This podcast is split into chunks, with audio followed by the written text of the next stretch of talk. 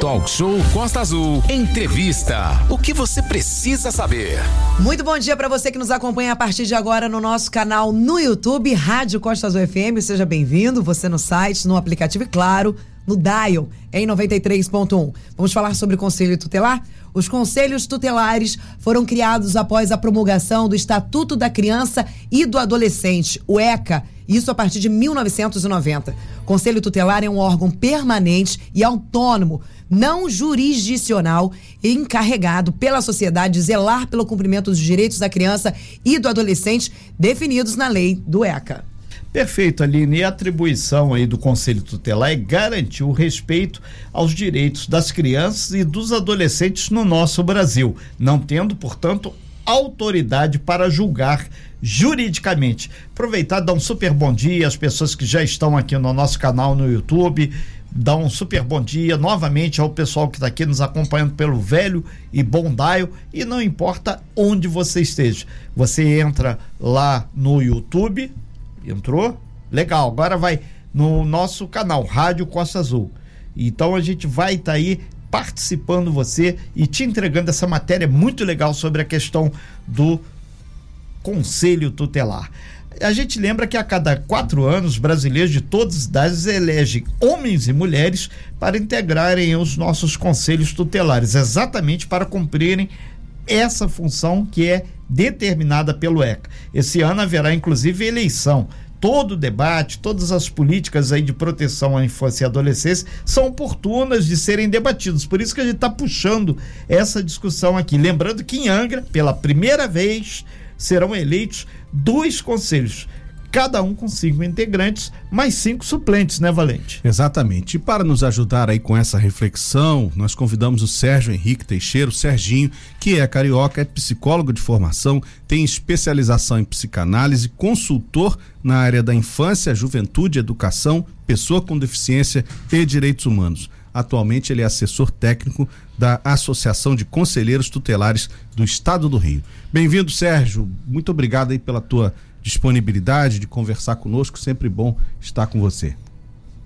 Bom dia, bom dia, Clauber, bom dia, pessoal. Bom Uma dia. satisfação muito grande estar aqui com vocês, é, tratando de um tema altamente relevante né, para a nossa sociedade.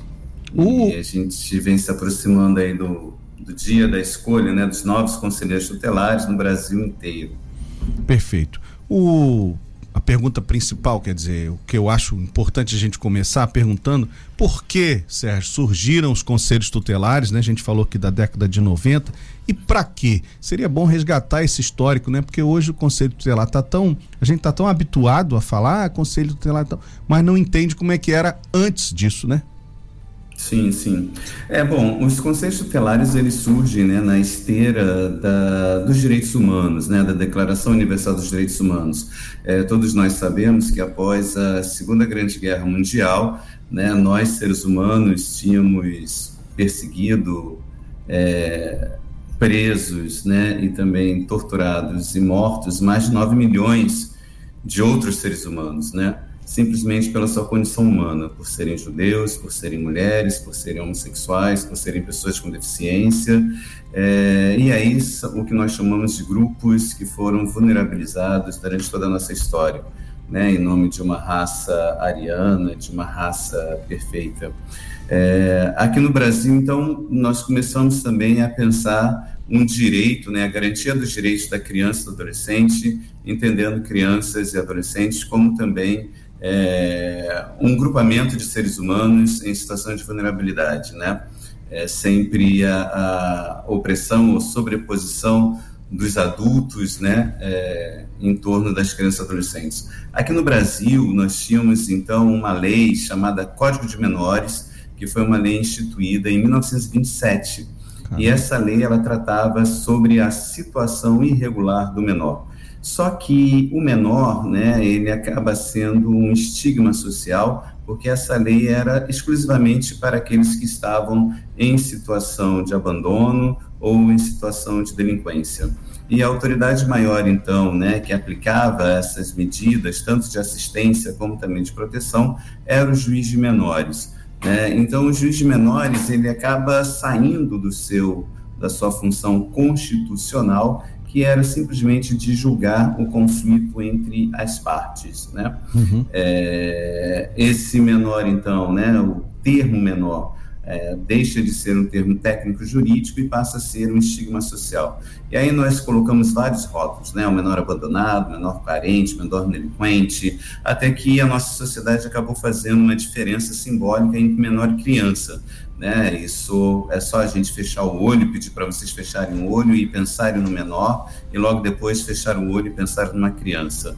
Lógico que vai vir uma imagem completamente diferente, né? O menor sempre será o preto, pobre, de periferia, né? Triste, todo rasgado, com um caco de vidro na mão, né? A ponto de nos assaltar, né? E a criança é aquela que a gente quer brincar, pegar no colo, né? É, rechuchundinha, né? Então a gente acabou fazendo essa diferenciação. É, essa lei, então, e também essa doutrina da situação irregular, que fez com que a gente tivesse práticas também, métodos para tratar com essa população, é, durou até 1990. Em 1990, a gente, então, temos o Estatuto da Criança e Adolescente, mas o Estatuto da Criança e Adolescente, como já disse, né, vem nessa esteira da Declaração Universal dos Direitos Humanos, da Convenção Internacional é, sobre os Direitos da Criança e também da Constituição Federal, a Constituição Cidadã. De 88. Né? E a partir daí, é, cria-se uma nova realidade, que é a realidade dos conselhos tutelares. Isso, né? Então, no artigo 227, que a gente tem a Constituição Federal, e o, o, Estatuto da Criança e Adolescente né, acaba regulamentando o artigo 227. E o Estatuto traz, então, que é necessário termos uma política de atendimento à criança e ao adolescente, independente da sua classe social, da sua idade, da sua etnia, né, é, ou da sua cor, né? E cria alguns é, importantes, né? Um que é o Conselho Municipal dos Direitos da Criança e Adolescente, que delibera Sim. políticas públicas para a infância da criança e adolescente, é, e outro que é o Conselho Tutelar, que é um órgão composto por cinco pessoas escolhidas pela população local para zelar pelos direitos da criança e adolescente. Né? Então, o Conselho Tutelar, ele atende a criança e o adolescente que tiveram seus direitos ameaçados ou violados, seja pela família, pelo Estado ou pela sociedade. Né? E pode, então, aplicar medidas de proteção né, para a garantia desses direitos. Correto. Renato? Ok, nós estamos aqui com Sérgio Henrique Teixeira, conhecido como Serginho. Ele é psicólogo de formação, especialização em psicanálise, além de consultor na área de infância e juventude. E ele atua exatamente aí como assessor técnico da Associação de Conselheiros Tutelares. Lembrando que teremos aqui em Angra dos Reis eleição para Conselho Tutelar. Já teve muitas idas e vindas esse assunto, muita discussão, mas é importante a gente referendar e qualificar a discussão, porque você discute muitas vezes, né, Sérgio, a, a questão do Estatuto da Criança e Adolescente e muita gente, ah, mas isso é um atraso, limita a educação dos filhos é considerado aí um assunto que é só tipo Copa do Mundo, de quatro em quatro anos, mas ao contrário. Essa discussão com a sociedade tem que ser feita sempre. Por isso a importância do ECA, do Estatuto da Criança e do Adolescente, né? Sim, sim. Existem muitos mitos em torno do Estatuto da Criança e Adolescente, né? É, um deles é que muita gente fala, ah, as crianças e adolescentes estão desse jeito, né, entre aspas, por culpa do Estatuto da Criança e Adolescente, né? já que não só estabelece direitos e não estabelece deveres. Né? Então, o Estatuto da Criança e Adolescente tem 267 artigos, né? e nenhum dos artigos vem dizendo que a criança e adolescente não deve mais obedecer aos seus pais, aos seus avós, aos seus professores, né? e que eles agora podem fazer tudo. Muito pelo contrário. Né? O Estatuto da Criança e Adolescente ele estabelece que a criança e adolescente continuam tendo que ser educadas e particularmente né, pelos seus pais. É, o único desafio nosso é retirar a violência do processo de educação, uhum. né? Então, mas é, e dos direitos que fala o Estatuto da Criança e Adolescente são os direitos à vida, à saúde, à educação, à convivência familiar e comunitária, ao respeito, liberdade, dignidade, à profissionalização e também à proteção do trabalho. E aí eu pergunto, algum de nós é contra esses direitos, né? Algum de nós não quer que esses direitos sejam efetivados? Então, é sobre esses direitos que o Estatuto trata, sobre os direitos constitucionais, direitos civis e direitos humanos também de criança e adolescente, tratando-os como um sujeito de direitos em condição peculiar de desenvolvimento. Né? Eles ainda estão, é, necessitam das, das autoridades no seu entorno, né, para que eles possam se desenvolver fisicamente, moralmente, é, é, é psiquicamente mas que esse processo de educação seja sem violência, seja sem opressão, seja sem tortura, seja sem, é, sem castigo, né? Então, uhum. é, uma, é um desafio para nós, para a sociedade como um todo, né? É, estabelecermos novos métodos educativos né, para crianças e adolescentes sem violência. Perfeito. Sérgio, já se vão aí mais de 30 anos, né, desde a instalação dos conselhos, primeiros conselhos, e a cada processo de escolha de conselheiros, é, vai se aperfeiçoando esse mecanismo, né? Para esse ano também houve mudanças, sobretudo na fase pré-eleitoral, digamos assim, da seleção dos candidatos. Isso está acontecendo em todo o estado? É, é, a primeira grande mudança que nós tivemos foi em 2012, né, que foi a unificação a, ah, da sim. data, uhum. né? Não, nós não temos ainda um processo unificado. Por isso que nós falamos de processo de escolha, né? não é uma, uma eleição, né? porque em 1900, né, já lá em 1990, né, o parlamentar ele colocou na lei, lá no artigo 139, que seria um processo eleitoral estabelecido em lei municipal né, e coordenado pelo juiz eleitoral, né? Só que aí havia uma inconstitucionalidade, né? O que o parlamentar quis na época era de, a partir da realidade de cada município, fazer um processo de escolha. E nem todos os municípios tinham dotação orçamentária para isso, né? Uhum. Então, é, manteve-se esse ideal, né, de é, de voto e de respeitar uhum. a realidade a realidade municipal e deixou esse processo de escolha. Né? Então, um processo de escolha estabelecido em lei municipal, coordenado pelo Conselho Municipal dos Direitos da Criança e Adolescente.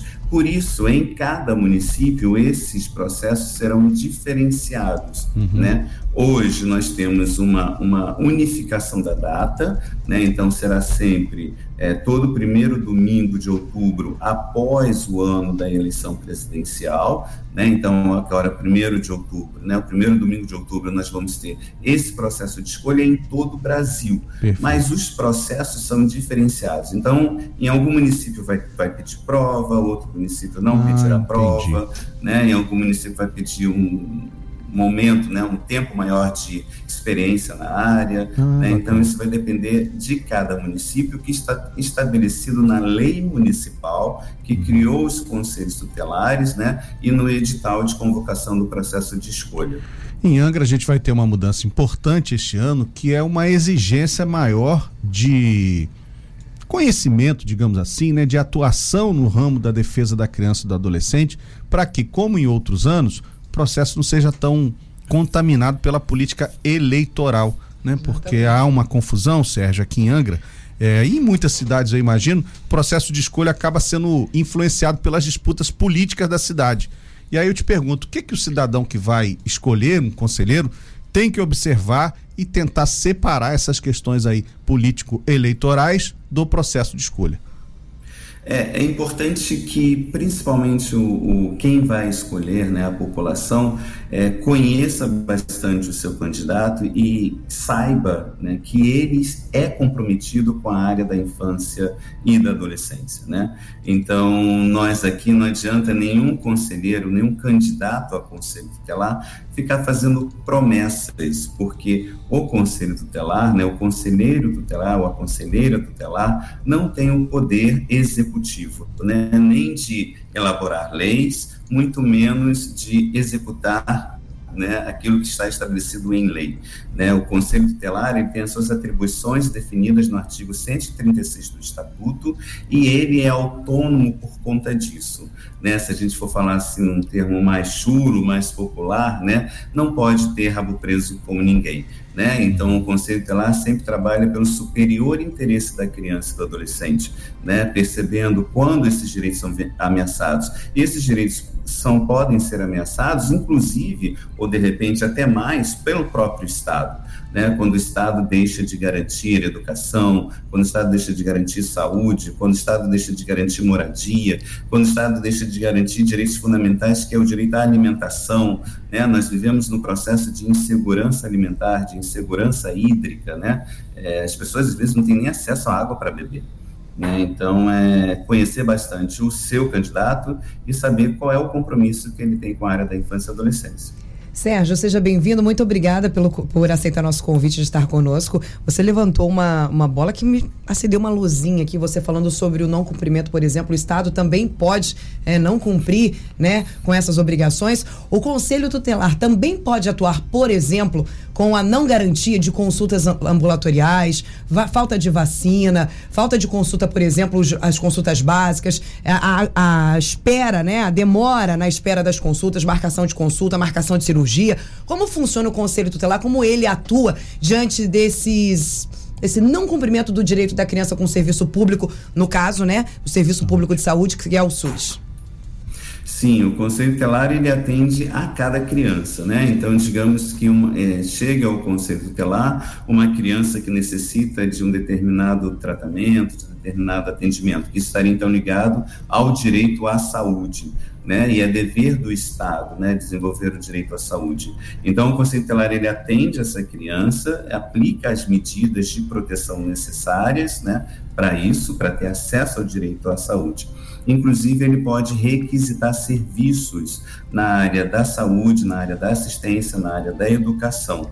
Né? E caso esses serviços não sejam prestados, né, por ser não jurisdicional, ele tem o poder de representar a autoridade judiciária, ou seja, ao juiz, para que se faça cumprir a medida do Conselho Tutelar. Né? Então, o Estado, sim, está elencado como um dos possíveis violadores dos direitos da criança e adolescente e talvez seja o maior violador dos direitos da criança e adolescente.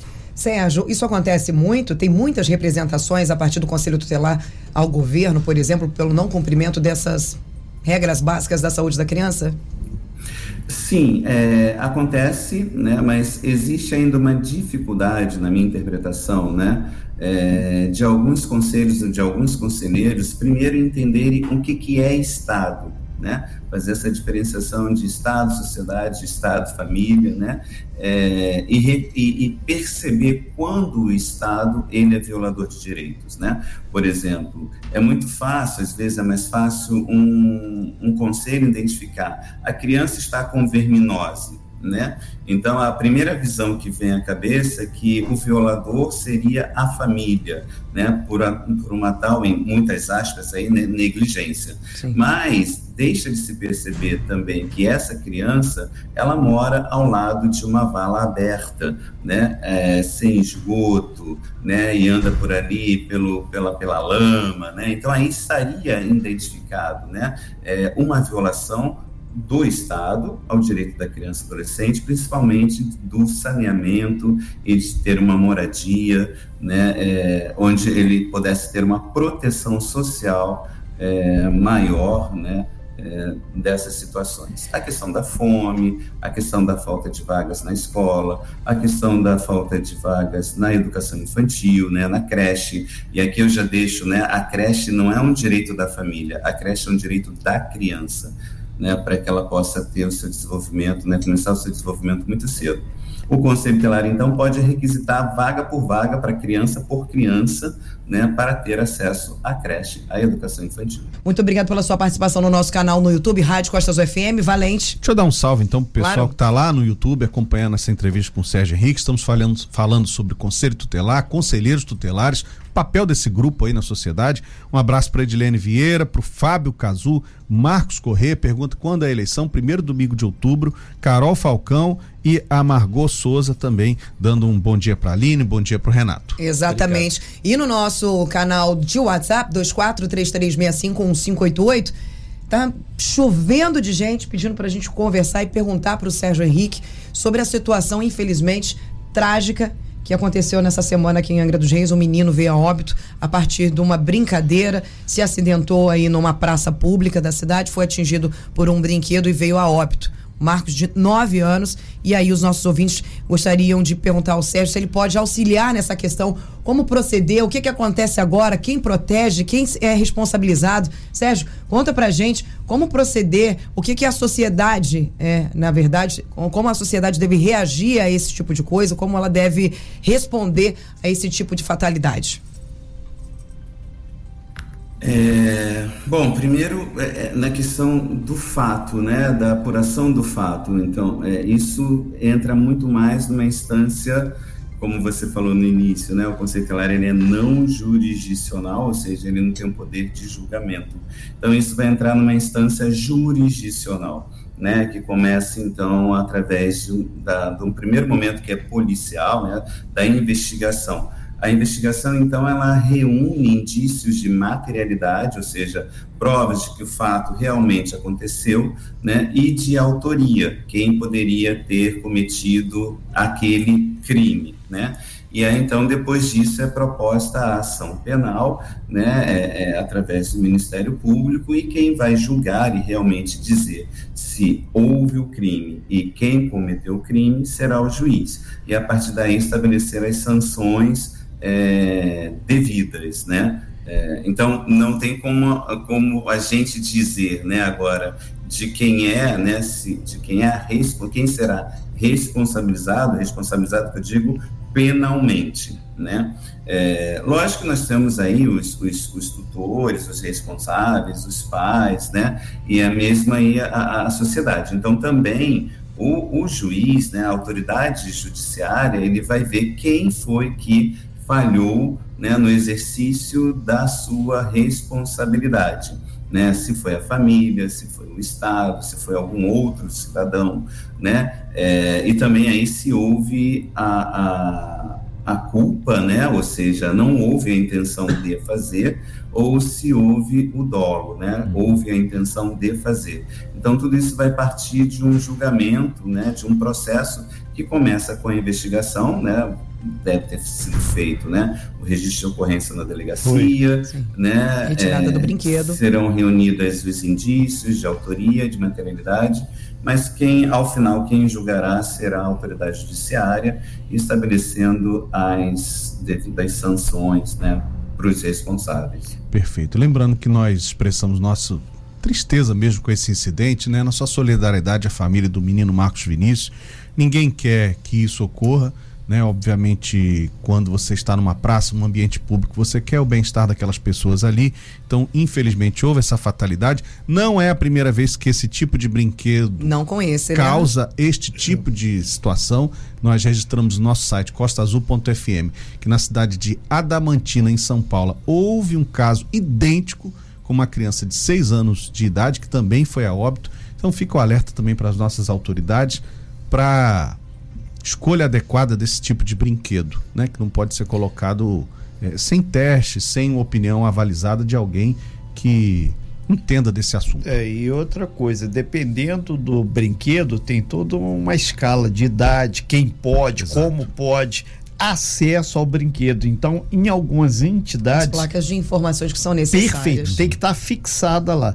E shopping, por exemplo, tem um monitor da área de Exato. playground do brinquedo. Ah, mas os monitores da praça pública são os próprios pais. Exatamente. Que, onde Perfeito. tem criança, tem que ter supervisão. É, sim, criança sim, continua sendo criança, né, gente? É, exatamente. É, isso sempre, né? Isso vai desde o brinquedo na, na praça pública praia, até a praia. nossa mesinha, até a nossa mesinha de centro, né? Que fica no centro da nossa sala, Exato. mas que tem aqueles bicos, aquelas esquinas, né? Que às uhum. vezes. Ou é de, a tampa é de vidro e que a criança pode tropeçar e cair, cair com a testa, Sim. né, ali. Então, realmente, a gente tem que ter um ambiente protegido para a criança e adolescente, né? Gavetas, facas, criança vai mexer, criança é curiosa, né? Ela é investigativa, Exatamente. faz parte da condição peculiar dela, né? Tomadas, então um, buracos na rua, por exemplo, né? Ela pode cair, tropeçar, né? E acontecer um acidente. Uma bola, né? Vai correr atrás da bola, né? E a bola vai para o meio da rua e aí passa o carro, né? E atropela. Então é, a gente tem sempre ter que ter um, uns da guarda ali a toda hora. A gente não pode momento. piscar, literalmente. Piscou, infelizmente, pior acontece. Ele falou sobre a questão da bola. Aqui na Praia do Anil, por exemplo, agora a temporada de pipa diminuiu, mas tínhamos inúmeros incidentes com as crianças e adultos correndo atrás de pipa. pipa pela pista, na frente dos carros, na frente dos ônibus sem olhar para, sem se preocupar com absolutamente nada, simplesmente naquela, naquela ânsia ali de retirar, de pegar Sim. a pipa que foi entre aspas cortada. Então As isso minhas com cerol. Né? Exatamente. Né? Então, infelizmente, isso acontece não é só com criança, não é só com adolescente, acontece com adulto também. Essa etiqueta acontece com todo mundo. Então, onde tem criança, tem que ter supervisão, né? Bom, deixa é, eu voltar. É sempre assim, lembrando também, né, que o estatuto, né, ele estabelece lá no artigo 70 que é dever de todos, né, é, proteger a criança e adolescente, né, justamente para prevenir esses acidentes ou essas violações. Então é dever de todos nós e que nós podemos responder por ação ou por, ou por omissão. Ô, Sérgio, isso que você falou é importante. Sobre isso, um exemplo muito grande é, por exemplo, se você está numa praça e uma criança está sozinha ali, você está vendo que ela está sendo, é, de, de certa forma, é, é, perturbada por alguma outra pessoa que não seja o seu responsável, é de nossa obrigação ajudá-la, é de nossa obrigação ir lá e fazer alguma coisa, inter, intervir nessa situação. É sobre, mais ou menos sobre isso que você está falando, né, Sérgio? Justamente. É, e todos, né, desde esse acidente que houve, né, ah, eu penso que ali pode haver um acidente, então eu, sociedade, eu posso, eu posso intervir nisso, né. Crianças e adolescentes vendendo balas, né, no, em sinais, ou em bares, né? Então, crianças e adolescentes que a gente desconfia que estão num ponto de exploração sexual comercial, né? Então, nós, sociedade, também podemos e devemos intervir. Sérgio, isso que você falou sobre as crianças vendendo bala, por exemplo, é um histórico aqui de Angra. Inclusive, é, todas as vezes que falamos sobre o Conselho Tutelar, e vem uma enxurrada, principalmente no Parque Mambucaba. Não sei se você conhece o Parque Mambucaba. Fica Sim. assim, né? Fica na divisa de, de Paraty com Angra dos Reis, uhum. ali é o último bairro do, do da, da cidade. E ali muitas denúncias referentes a essa questão. E uma grande reclamação é que essas denúncias eram feitas, mas que nada acontecia. Então, existe um processo gigantesco entre a denúncia e a resolução do problema, né? Não é porque foi Sim. feita a denúncia que a criança vai, por exemplo, ser retirada do, dos braços da, do, do, da, da sua casa, da sua família. Não é assim que funciona, né?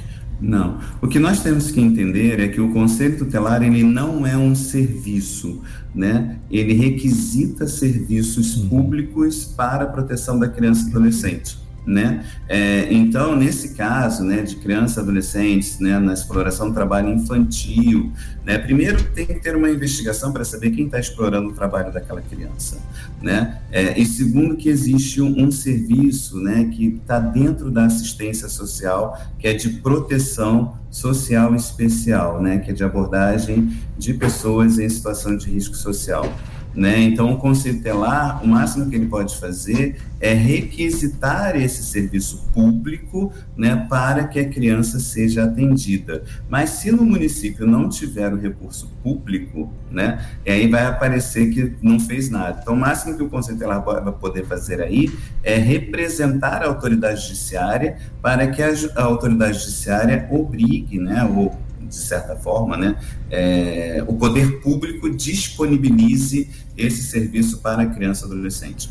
A responsabilização primária sempre é do poder público, né, que vai também proteger a criança e adolescente através dos seus serviços né, ligados às políticas públicas de cada município. Bom, a gente tem outras demandas aqui é, de pergunta, inclusive Sim. sobre a Casa Abrigo, né, a situação também relatada que pelo próprio Ministério Público, né? Mas antes eu queria perguntar, Sérgio, o seguinte: é, esse ano nós vamos eleger dois conselhos tutelares em Angra. A cidade foi dividida em dois trechos, né? Desde o Ariró até o final de Parque Mambucaba, um trecho que tem mais de 70 mil pessoas, e aqui do lado de cá, do Ariró até a Garatucaia, mais as ilhas, que deve ter mais de 100 mil pessoas.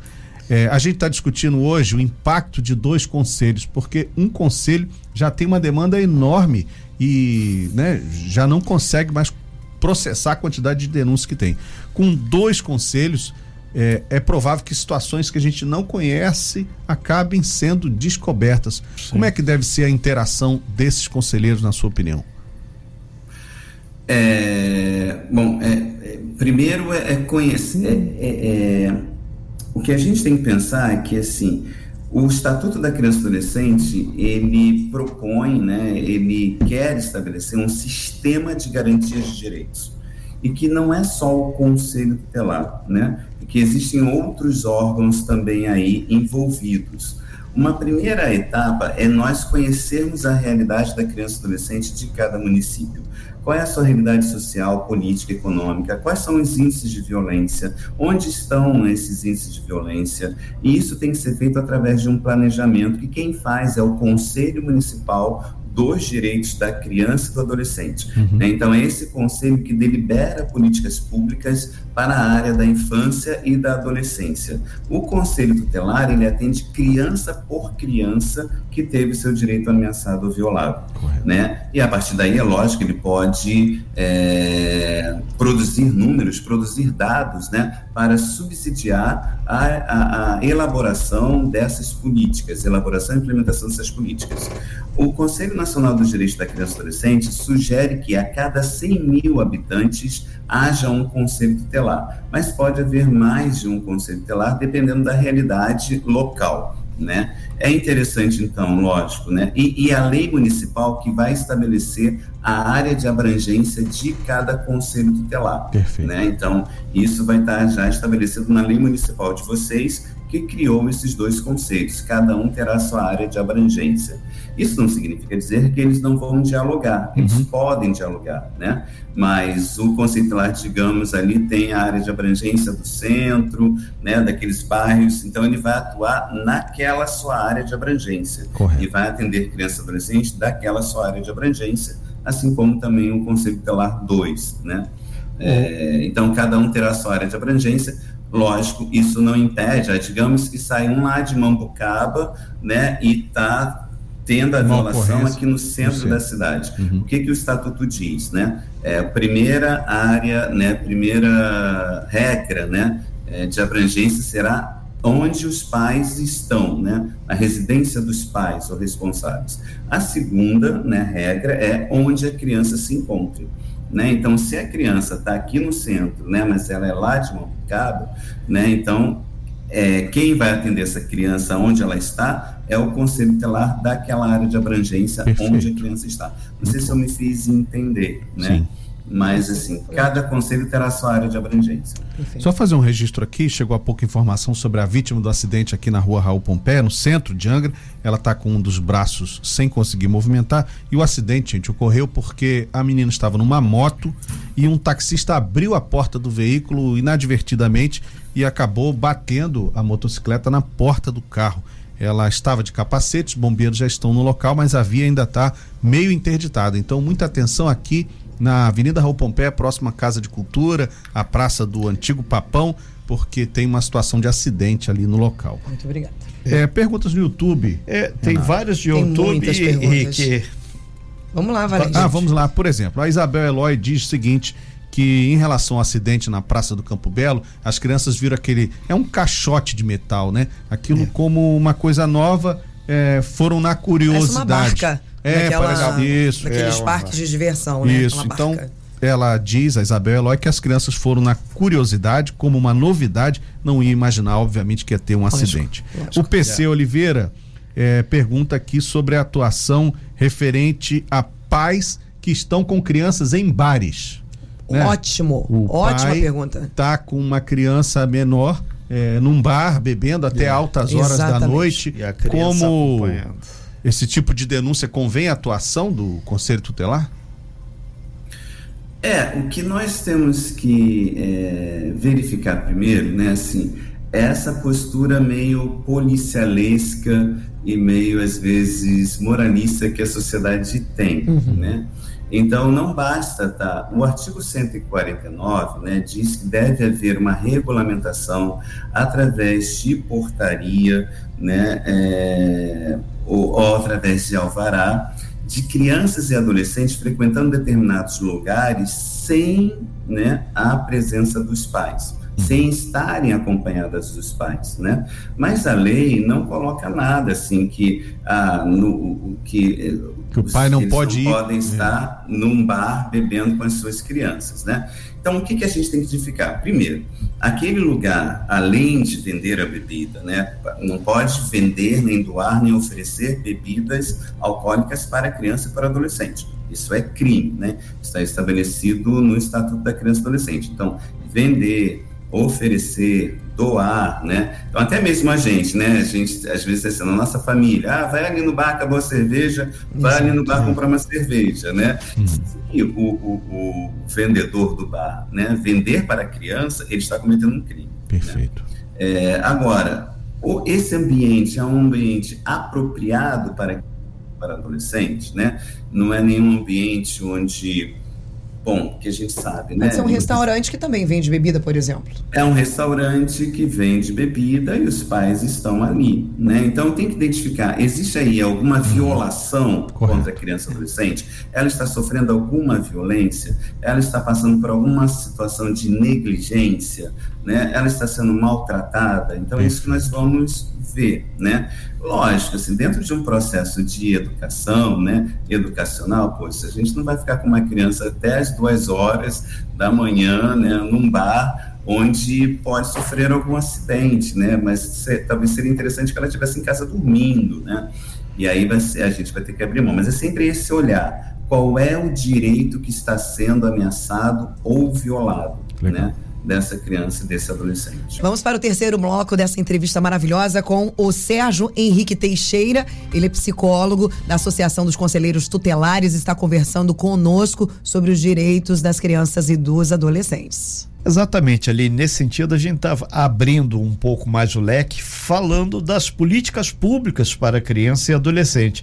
E, e, uma das perguntas que ela tem desdobramento, mas chegou aqui, Sérgio, exatamente qual é o perfil desse homem, dessa mulher que quer se candidatar ao conselho tutelar, porque existe um perfil, é, tem uma prova é, onde a pessoa vai ter que demonstrar conhecimentos e depois vai ter que ter uma comprovação documental que ela, enfim, faz um trabalho de auxílio de políticas públicas para crianças e adolescentes. Qual é esse perfil? Que muitas pessoas falam, ah, eu tenho apoio XYZ do político, da organização, da igreja e por aí vai. Não é isso que se pretende para quem quer ser conselheiro tutelar ou conselheira tutelar. Né? Sérgio, por gentileza. Ótimo, né? Assim, o perfil é aquele que, onde o conselho tutelar, o conselheiro ou a conselheira tutelar irá garantir a sua total autonomia para trabalhar pelo superior interesse da criança e adolescente, né? Então eu já até digo, esses que estão tendo apoios ou de parlamentares, nada contra os parlamentares, nada contra as igrejas, né? Mas inclusive esses podem ser um dos violadores, né? Ou o parlamentar, ou a própria igreja, né? Ou a própria pessoa da sociedade, né? Então esse conselheiro, essa conselheira, ela não pode ter compromisso com mais ninguém a não ser para zelar pelos direitos da criança ou do adolescente, né? É o que o estatuto diz. Ele tem que trabalhar pelo superior interesse da criança e do adolescente, e não do prefeito, e não do secretário, e não do parlamentar, e não da igreja, não do pai, não da mãe né? É sempre olhando assim, quem é que está violando o direito da criança e adolescente. Por isso que esse conselheiro ou essa conselheira tem que ter um compromisso, né? Ele tem que acreditar que realmente a criança e adolescente tem direitos, direitos fundamentais e que eles não podem ser ameaçados nem violados por ninguém, inclusive por aqueles que os apoiaram né? Então, é, então não tem como um conselheiro, né, Pode ter os apoios? Pode, mas lembrando que esse apoio não pode né, fazer com que ele descumpra é, as, o princípio da autonomia né, e fazer com que descumpra as suas atribuições. Né? As atribuições do Conselho Tutelar estão relacionadas no artigo 136 do Estatuto da Criança e Adolescente. Né? Fazer mais do que o Estatuto é, estabelece pode ser considerado abuso de poder ou usurpação de função pública. Fazer menos pode ser considerado omissão ou prevaricação. Né? O conselheiro tutelar, a conselheira tutelar, no exercício né, do seu mandato, ele tem, ele é, considera-se que ele tem uma função pública é, relevante. Né? Então, esse é o perfil. Conhece, não basta só o conhecimento, é necessário o conhecimento, sim, mas é importante a implicação, o compromisso cada um desses sujeitos terá com a causa da infância e da adolescência. Ok, nós estamos aqui no YouTube, aqui no DAIO, com Sérgio Henrique Teixeira, Serginho. Ele é assessor técnico da Associação de Conselheiros Tutelares do Rio de Janeiro. No último, eh, no primeiro domingo de outubro vai ter eleição para conselho tutelar aqui em Angra. Serão eleitos dois conselhos tutelares. Total de 10, 5 e 5 e mais 10 suplentes. Aline. Acho que será aí um número bem interessante aqui para a proteção das nossas crianças. Agora, Sérgio, uma pergunta chegando dos nossos ouvintes através do nosso canal no YouTube é a seguinte: sobre a adoção. Por que, que é tão burocrática a adoção no Brasil? E como eu, por exemplo, quero me candidatar a adotar uma criança, como eu preciso me portar, quais os itens que eu preciso ter, por que, que ainda no Brasil as nossas crianças crescem nos abrigos, por exemplo, é, esperando, mas a documentação, a burocracia acaba postergando essa adoção e muitas das vezes algumas crianças que são adotadas acabam inclusive sofrendo, né? Muitos esperam, muitos têm, passam por, uma, por um pente fino muito grande, não conseguem ser adotados e outros conseguem por pessoas de má índole que acabam maltratando também essas crianças. Como é que funciona a adoção no Brasil e como o Conselho Tutelar chega junto dessa situação? É, nesse sentido, todo o processo de adoção, ele é sempre é, é uma parte jurisdicional, né, o que nós chamamos de colocação familiar, né, onde a criança adolescente não está mais na sua família de origem, né, e ela por conta do seu direito à convivência familiar e comunitária, será colocada em uma outra família, né? Mas isso sempre cabe de uma decisão jurisdicional, né? E hoje no Brasil nós temos o Sistema Nacional, é, Sistema Nacional de Adoção e Acolhimento, né, que é desenvolvido, que é o SNA, né, que foi criado em 2019 e que é promovido pelo pelo CNJ, né, o Conselho Nacional de Justiça, né, e lá nós temos o Cadastro Nacional de Crianças e Adolescentes Acolhidas também, né. O que nós temos que nos perguntar é, é, é então essa burocracia, o que não é uma burocracia, a gente tem tempos, né? Tempos de estágio para a criança se acostumar, tempos por que, que esse, sujeito está adotando, né? Está adotando para colocar no lugar do filho morto, está adotando porque agora estou com a síndrome do ninho vazio, meus filhos cresceram, né? E agora eu quero outro filho. Está adotando para salvar o casamento, né? Então, quais são os motivos, né, que essas pessoas estão adotando? Então, isso é investigado, investigado no sentido de, né, apurado um pouco mais. É, e às vezes também, é, muitos que adotam têm um perfil já estabelecido na sua cabeça, né? Querem crianças pequenas, bebês, né? brancos, sem deficiência, né? É, é, então é um perfil que nem todos têm, né? E, mas o próprio Estatuto da Criança e Adolescente ele ele traz isso para gente lá no no próprio artigo 87, né? Que a gente deve ter essas campanhas também, né? É, de, de, de, adoção de pessoas, de, de, de crianças adolescentes, e que existe uma prioridade, inclusive, né, para crianças maiores de 7 anos, para crianças é, pretas, para crianças com doenças crônicas, para crianças com deficiência, né, mas, é, digamos assim, essas crianças ninguém quer. Bom, tem duas perguntas Ninguém aqui. Quer.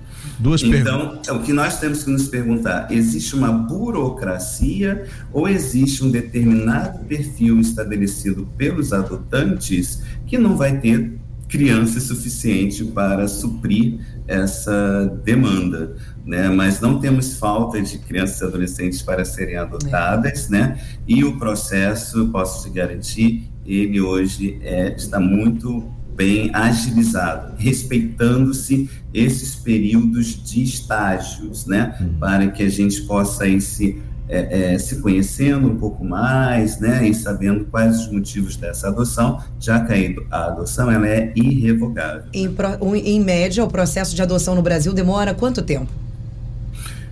A gente pode, assim, dentro de todo o processo né, de acesso e conhecimento, né, nós podemos dizer que é em uns seis meses, vai de, mas vai depender muito de cada caso, né, de cada caso, de como que isso vai ser é, desenvolvido até mesmo pela autoridade judiciária e a sua equipe, né, é, e a sua equipe, né, que está que está trabalhando, né? A gente tem muita questão aí do, do preconceito, né? É, ainda temos muito muito preconceito, por exemplo, para de adoções de casais homoafetivos. Uhum. É, em algumas realidades isso já é mais agilizado, mas em outros não. Então depende muito também da percepção da autoridade judiciária, da sua equipe técnica, né, que está avaliando cada caso.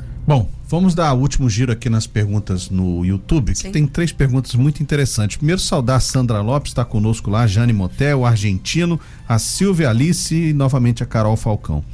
Olha, o argentino pergunta o seguinte: é, em relação à fiscalização de locais onde adolescentes fazem uso de bebida alcoólica, inclusive praças públicas. A Silvia Alice completa dizendo o seguinte: que há mães né, com filhos pequenos vendendo balas, sobretudo na saída do supermercado, tem. sempre tem. tem. E ela é, adota mesmo a Silvia Alice sobre as crianças indígenas que elas têm uma cultura diferente Exato. e em geral também estão acompanhando os pais na venda de produtos é, ao ar livre aí é, pelas ruas da cidade. É, primeiro, então, sobre praça pública, venda de bebida alcoólica, você já falou. Segundo, sobre a venda de balas pelos pais com crianças e sobre os indígenas. É muita pergunta, mas vamos num bloco só.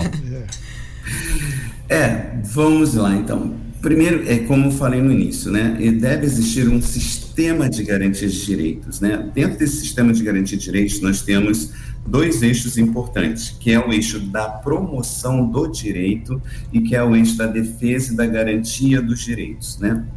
Então, o eixo da promoção de direitos serão todos aqueles serviços públicos que nós temos para atender crianças e adolescentes em situação de violência ou para prevenir violência.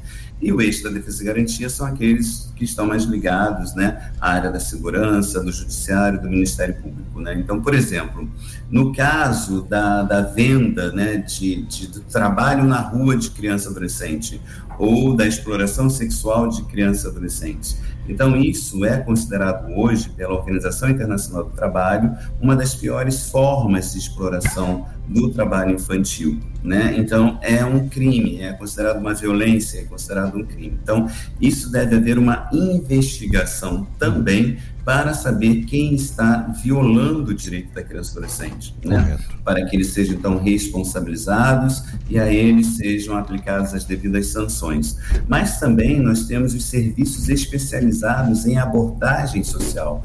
Então, esse serviço, né, para crianças e adolescentes em situação de risco, por exemplo, nessa situação, né, então esse serviço deve ser oferecido pelo poder público local, geralmente oferecido pela área da assistência, né, da proteção social especial, né, onde fará abordagem, chegará até essa criança e serão disponibilizados outros serviços para retirar a criança daquela situação é, de exploração. Né? Então aí nós vamos ter envolvidos né, os órgãos de investigação, a polícia, né, nós vamos ter envolvidos é, o Ministério Público, o Ministério Público do Trabalho, o Ministério do Trabalho e, e, e os serviços do poder público né, para essa criança adolescente.